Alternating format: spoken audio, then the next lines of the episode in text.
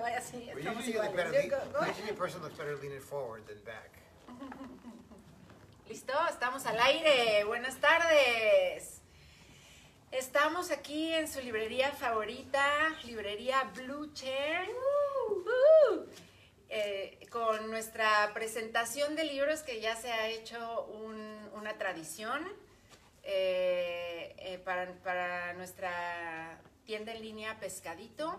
Entonces nos da mucho gusto estar aquí con ustedes en esta tarde y hoy tengo el gran gusto de tener aquí en el, en el sillón al lado de mí a mi suegro Marcos Schultz. Bienvenido Marcos. El mejor suegro que tienes. Así es, el mejor, el mejor de todos. mejor. Pero el día de hoy, bueno, les platico, ya todos saben, pero para los que no saben, este, Entonces no todos saben. no todos saben, to- todos conocen a Marcos, pero vamos a actuar aquí como, como si no lo conocieran y como si yo no fuera su, su nuera para poder entrevistarlo de una manera más neutral para el público. Pero Marcos es mi suegro por 20 años, casi 21. En diciembre, Jason, que es el hijo de Marcos y es mi esposo, Jason y yo cumplimos 21, 21 años. años que yo le he aguan- aguantado a ella. Así es, ha, ha tenido paciencia con su nuera. Y, y bueno, el libro del que vamos a hablar el día de hoy tiene más, más o menos esa edad también, calculo yo. ¿No? ¿Ni idea? Ahora, Yo calculo que... el otro día sí miré la fecha, pero se me fue la onda. Que, pues yo me acuerdo que Jason y yo todavía no éramos novios cuando, cuando tú empezaste a dar el famoso, el que se hizo muy famoso taller de las babies, los boys y los besos. Este, que bueno, más al ratito nos, nos va a platicar Marcos. de- yo le enseñé a Jason, dije, busca la mujer perfecta. Me hizo caso. Te hizo Eh, caso, un hijo obediente. Funciona el libro, ¿eh? Es un libro muy efectivo. 21 años de matrimonio con los consejos de su padre. Este, no, pero sí me acuerdo yo que, que estudiábamos Jason y yo en la escuela bíblica y Marcos fue a la escuela y dio el taller de Babies, Boys y Besos después de que ya lo había dado en Visión Juvenil. Y me acuerdo haber tomado el taller cuando todavía no éramos novios y sí, fue, fue, fue una charla que me dejó mucha enseñanza y que impactó mi... mi me dio una perspectiva diferente y, sí me dio pasos a seguir muy eh, prácticos y, y claros, así como es Marcos, en, en aquel entonces, antes de que Jason y yo comenzáramos nuestra jornada ya este, amorosa.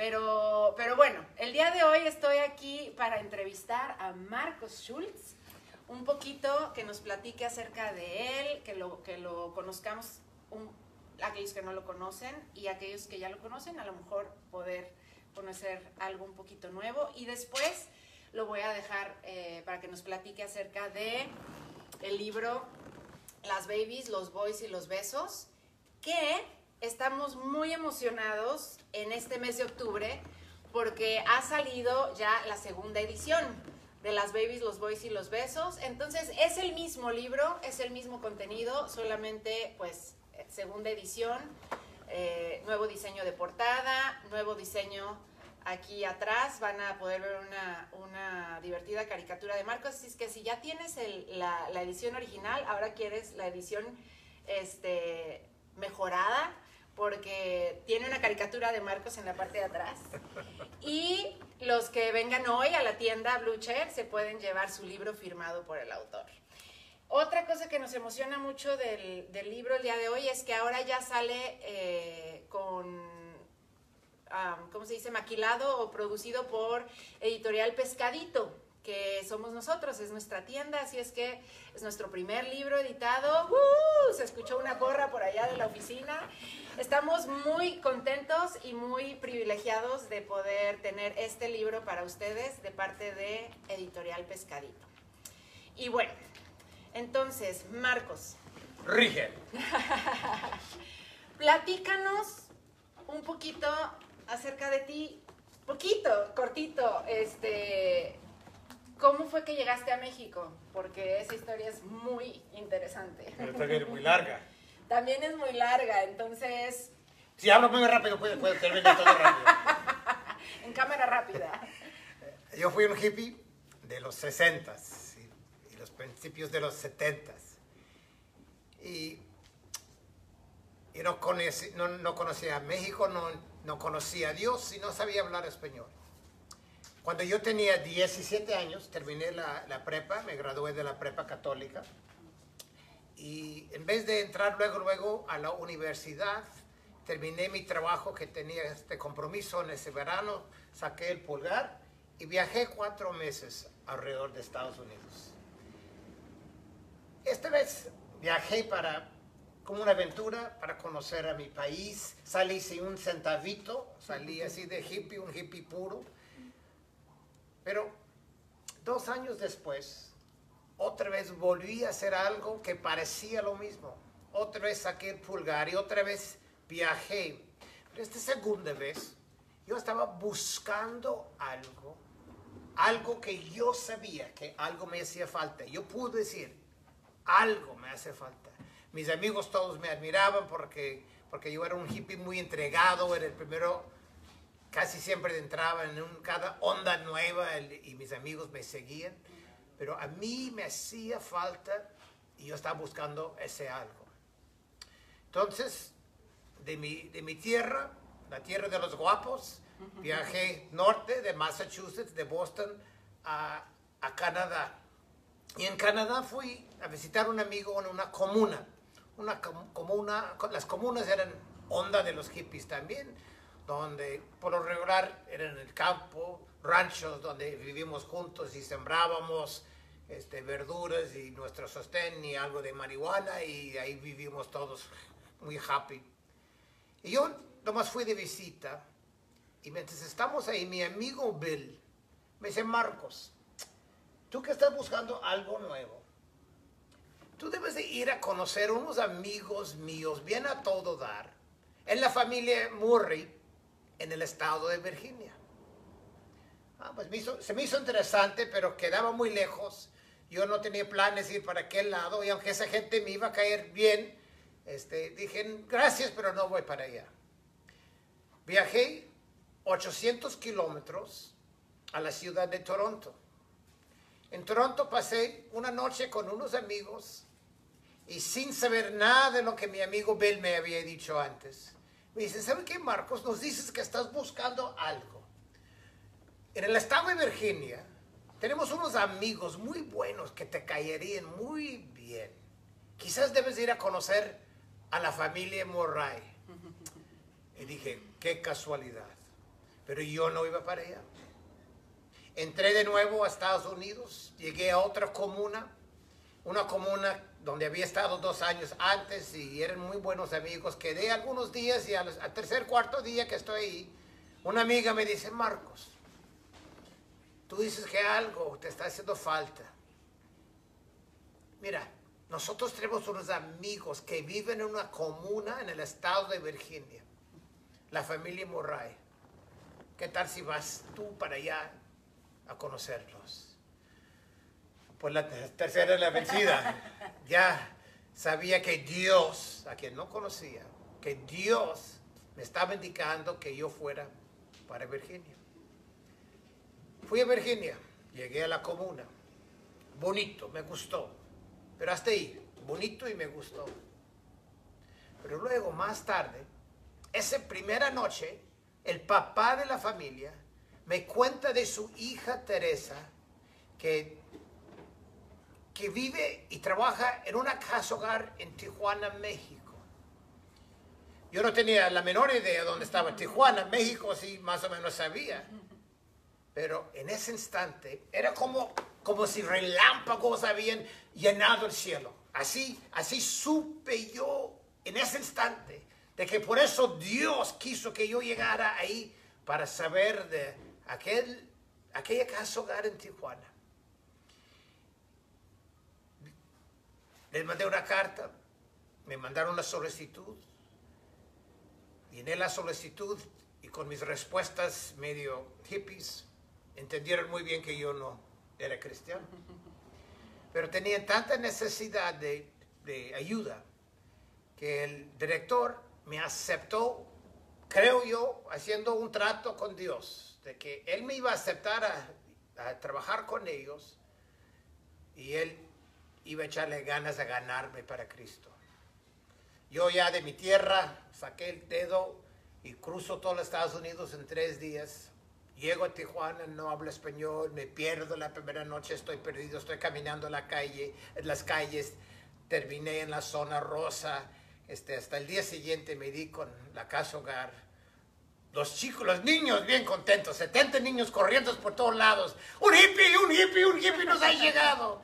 Este, pero las gentes que me habían recibido, las, se salió la señora y se le cayó la quijada, este, que como diciendo, ay, ¿en qué lío nos metió mi marido?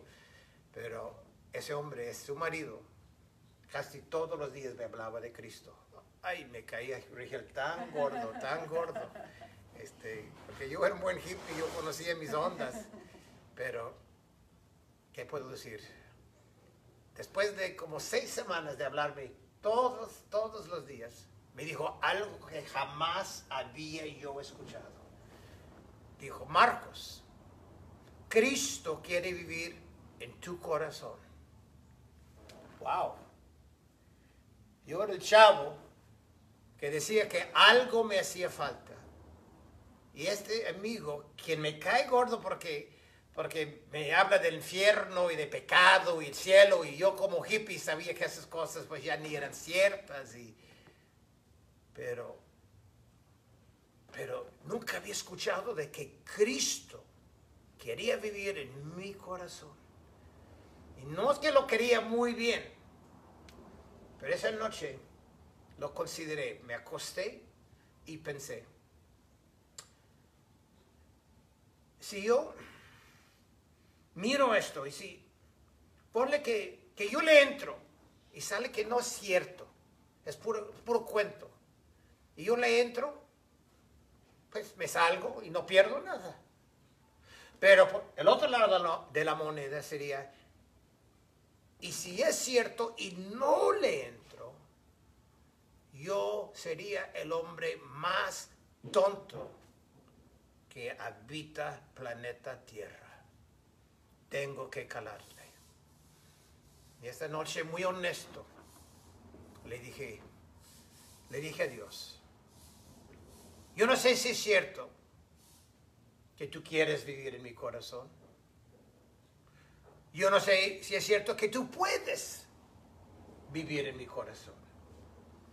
Pero si quieres y puedes, lo que sí sé es que no vives ahí yo te invito a entrar.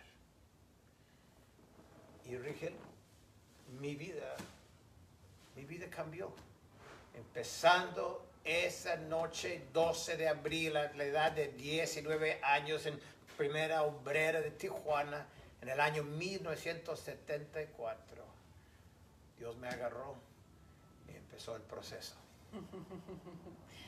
Como se dan cuenta, un, un encuentro radical para, con una persona radical y de ahí y de ahí en adelante una vida radical en México desde entonces, Desde entonces. ¿cierto? No, no hubo vuelta atrás de regreso a, a Estados Unidos.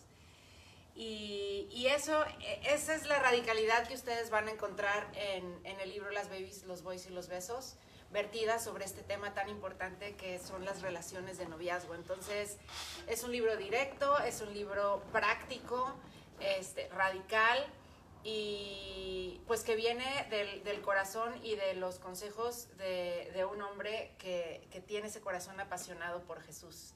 Cómo Jesús lo, lo persiguió apasionadamente hasta que lo atrapó y, y lo atrapó aquí en México y aquí en México lo dejó. Y desde entonces, ¿cuántos años? ¿Cuántos años en México tienes? 74 hasta hoy, 27 años. 47, 47 años. 40, ya me estás haciendo a Jason más joven. Jason nació que a los tres años de que estaban en México, cuatro años, ¿cómo cuánto Wow. tiempo? Pues Yo estaba en- desde casados, Jason. No, no, ya me estás haciendo preguntas Perdón. más o menos, más o menos. Un Pues- estimado. Yo me casé al año y medio. Este, Kim nació al año, ya son tres y medio. Jason nació dos años después. Ya perdí Cinco. la cuenta, cinco años. Alrededor de cinco años. Pero 47 años más o menos este, de una vida vertida en México. Pero no solo. Ese fue un, así un pequeño resumen de cómo, de, de quién era Marcos a los 17 años, quién era Marcos antes de conocer a Jesús, este, cómo llegó a México primero y luego cómo llegó a Cristo en México. Y de lo que yo he escuchado, por eso se quedó en México, porque aquí conoció a Cristo y de, y de aquí en adelante, pues Dios lo, lo, lo, lo llamó a quedarse en México. Y incluso conoció a su ayuda idónea en México. Entonces, yo sé que te estoy haciendo muy difícil, pero igual en corto, en una cápsula más o menos corta, cuéntanos cómo fue que tú y Vero eh, entablaron una relación. El momento que me vio, vio mi guapura, vio yo mi nariz y dijo, este es el hombre para mí. No, todo el contrario. Este, llegué, a, llegué al orfanatorio y todo el mundo luego, luego me quería conectar con Teresa Murray, que era muy lógico porque Teresa venía una- de una familia ex católica, una familia hippie, una familia eh, radical, este, y, y Teresa, igual que yo, estaba media salida, entonces parecía todo el mundo, incluso Verónica pensó, pues, estos dos Eso, esa parte de la historia yo no la sabía. Tampoco había escuchado que fue en el segundo viaje de, de, de Raite alrededor de Estados Unidos que llegaste con la familia Murray. Entonces, creo que sí estamos escuchando, aprendiendo cosas nuevas acerca de Marcos, aquellos que, que ya lo conocemos. No, Pero- es que tú no has escuchado tantas prédicas de Marcos como algunos Ah, de ellos. uy, ¿no? entonces ya me quemé. Los de San Luis Potosí, los de Confres sí Ellos saben, saben todo todas eso. las historias, ¿cierto? Pero entonces te querían conectar con Teresa, perdón. Ah, y, y luego, Um, y Verónica, en realidad, era, es muy diferente. Este, ella es muy conservadora, era más conservadora en aquel entonces, más seria, más quieta. Um, pero, pero era ella quien, quien me había, quien yo tenía la mirada sobre ella, su firmeza en el Señor, su dedicación. Yo era nuevo, todo era nuevo para mí. Pero nunca, nunca imaginábamos este, que se iba a dar, ni ella ni yo. Nunca fuimos novios, este, nunca leímos ningún buen libro porque ni- ninguna vez estábamos en- pensamos que era una imposibilidad. Ella no sabía que yo estaba interesado en ella, yo no sabía que ella estaba interesada en mí. Bueno, sabía que tenía buen criterio, pero no, no tanto. No, es cierto. No es cierto. Um, Verónica trabajaba en esta casa hogar, este, hablaba español, este, una mujer completamente entregada a Dios y al, ministerio. Y yo no, los detalles aquí no recuerdo. Yo sé que yo, como, yo llegué en, en casi los primeros días de marzo de 74. Recuerdo que en, en diciembre de aquel, de aquel año fui a mi tierra, porque recuerdo estar en la casa de mi mamá pidiendo a Dios, preguntando a Dios que si yo puedo pedir la mano a Verónica. Entonces no sé cuánto tiempo tenía yo haciendo esto, pero ese es cuando primero recuerdo, este fue en diciembre. Ah, regresé aquí a México y en mayo de 75 Dios me dijo que sí, que podía hablar con, que podía pedirle la mano. Este, en cuanto Dios me dijo, este, estábamos sentados en la mesa, trabajábamos en el mismo lugar, entonces casi vivíamos juntos, se puede decir. Este, estábamos sentados en la mesa de la cocina y le dijo, Vero, Verónica, te, te quiero hacer una pregunta. Pero como todas mis preguntas venían del lado hippie, este, y yo la juzgaba ella por conservadora, ella sentía que venía un ataque, otro, otro ataque de Marcos. Este, entonces se medio preparó según ella, se preparó. no esperaba esa pregunta. y le dije, este, ¿te quieres casar conmigo? Estábamos sentados en la mesa y ella golpea así una mesa de metal, un ruidajo y un susto. Y, y ella por, por, por sorpresa este, no supo qué decir. Y chavos, les diré, me dio la mejor respuesta, la respuesta que tú quieres escuchar de tu novia. Nosotros no, no éramos ni novios, pero ella me dijo, déjame orar, yo voy a preguntar a Dios. Eso, esa es calidad. Ahora, chavos, una de las cosas que menciono en el libro es que los hombres y las mujeres somos muy diferentes. Aquí va un ejemplo. Este, yo, el domingo, le pedí la mano.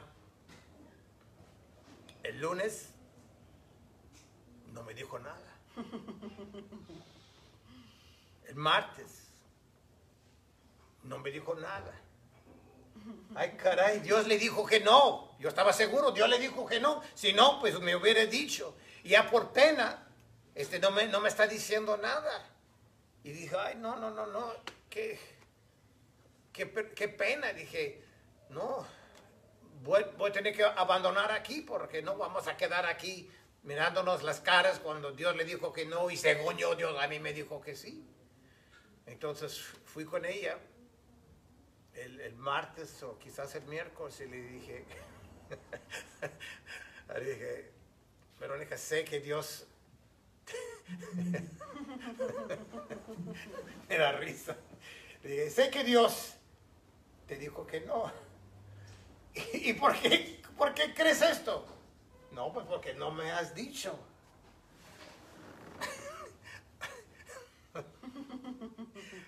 Es que no me has vuelto a preguntar. ¡Ore! ¿Cómo, cómo? Claro, no, no, no, obvio. Chavos, hombres, pregúntenme. Tenía que yo preguntarle otra. Mira, mira todas las manos. Todos están conmigo. No, no, no. Este, una pequeña diferencia entre hombres y mujeres ahí. Entonces, tres meses después nos casamos. Pero nos vas a dejar así. Te, te, te, le- le- te dijo, ¿cómo sabes que no? Y luego, y luego ¿cómo terminó ese día? Ah, no, no. Ella, pues ya, ya la me volví a preguntar. Ok. Y me dijo, no, que yo le, yo le había dicho luego, luego que sí. Y estaba esperando. que Estaba le esperando que yo volviera a preguntar. Exacto. Yo, yo la entiendo perfectamente. a. Bueno, este, bíblicamente tendría que decir yo también. Este, primera vez en mi vida que digo esto. Ah, pero el hombre es el responsable de la casa, entonces ah, las broncas son del hombre. Entonces, Ok. sí, sí tiene la razón.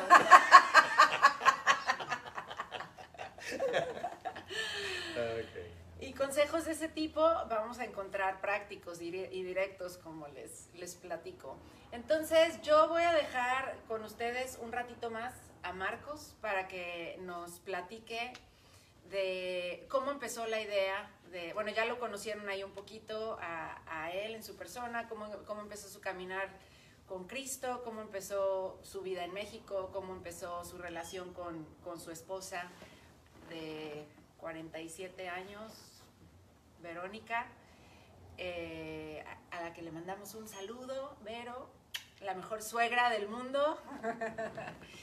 y este, los dejo para que nos platique un poquito de cómo nació la visión, cómo se fue dando eh, la, la escritura de este libro, de qué trata un poquito. Y bueno, los dejo con, con Marcos para que nos platique Ah, de su ok. libro. 46 años tenemos de, casados, 47 tengo yo en México. Cuando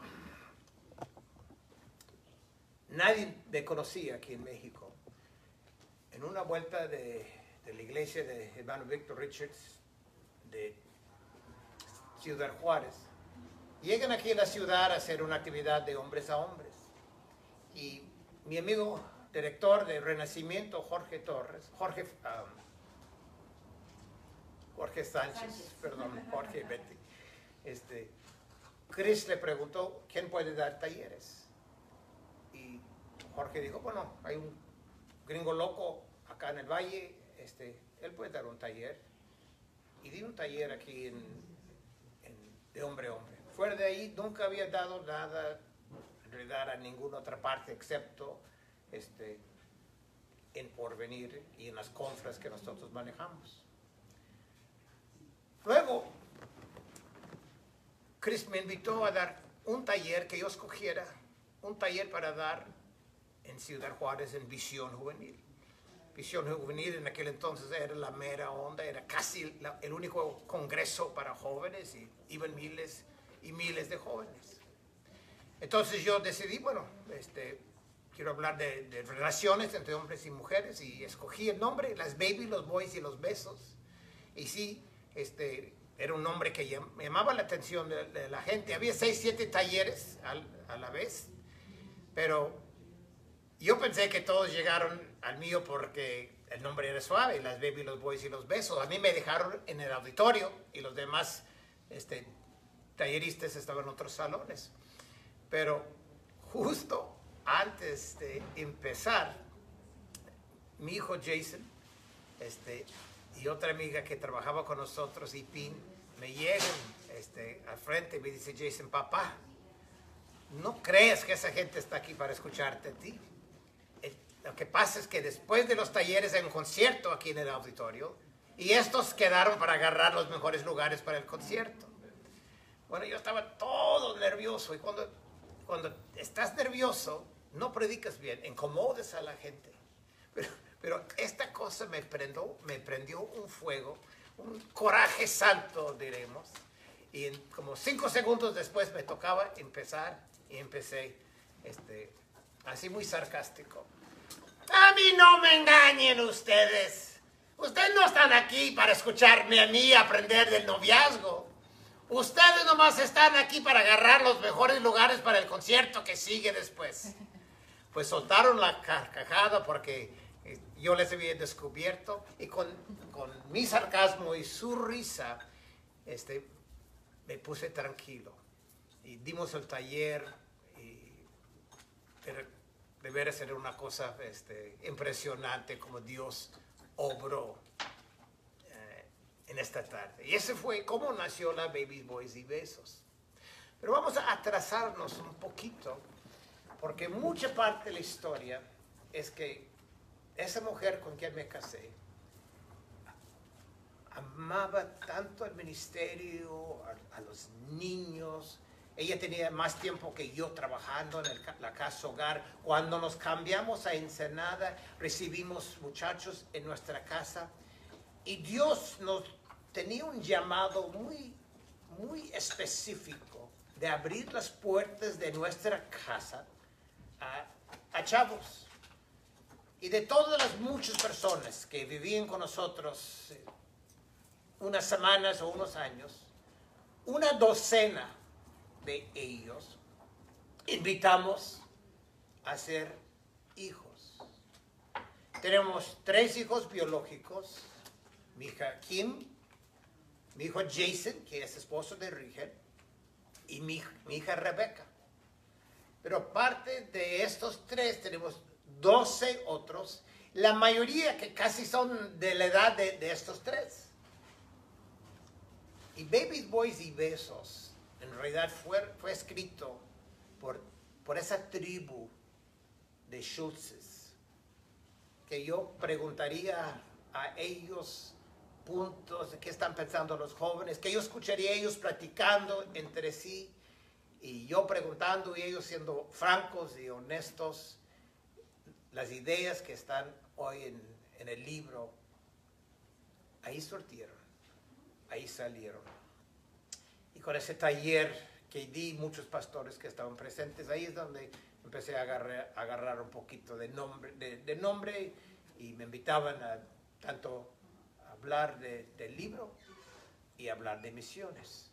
En realidad, los que me conocen bien saben que lo que más late en mi corazón es la necesidad, es el llamado de que nosotros, el pueblo de Dios, hemos recibido una encomenda de Dios de ir a llevar el Evangelio a, que, a los que nunca han escuchado.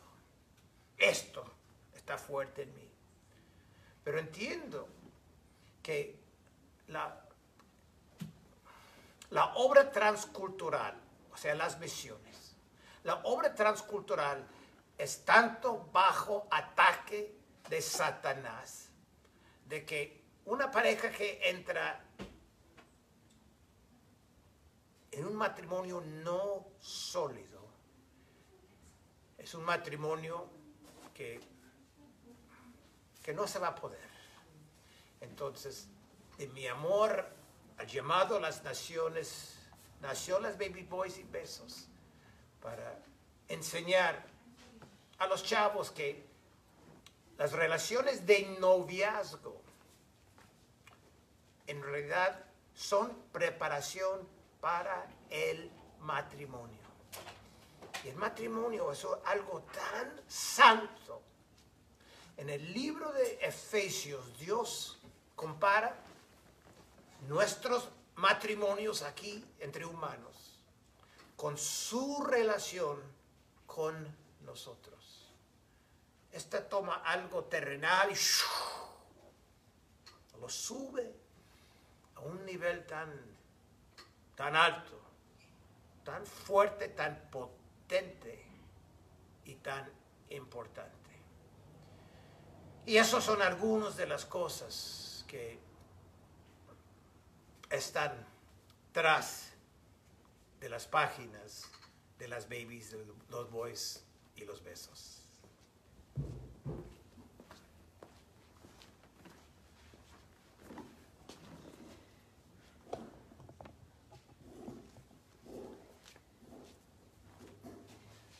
Pues muchas gracias Marcos por darnos estos, estos minutos para platicar un poquito acerca de, de tu libro publicado. Tiene otro libro que vamos a ver si lo comenzamos para que se publique también.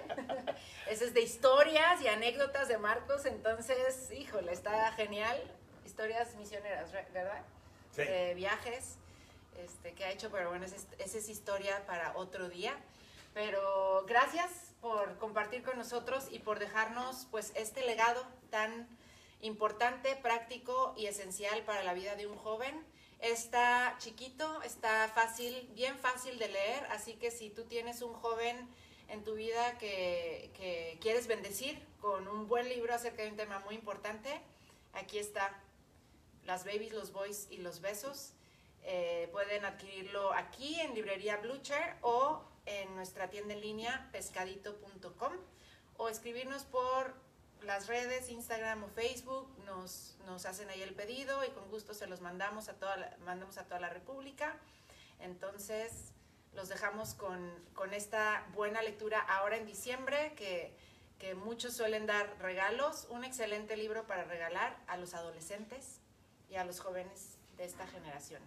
Y, y yo, yo lo recomiendo para los papás, para que, para- porque ayuda a los papás, este, les da herramientas donde empezar a platicar. Ok. Hmm, ni siquiera había pensado en esa opción, pero Y se me Excelente sorprende, no era porque tú quieres vender a todo el mundo. a los papás también. Todos los papás necesitan tener este libro. Muchas gracias, Marcos. Ándale, Rigel. Y gracias por estar con nosotros en esta tarde. Esperen nuestra próxima presentación de libros en el mes de noviembre. Gracias. Saludos.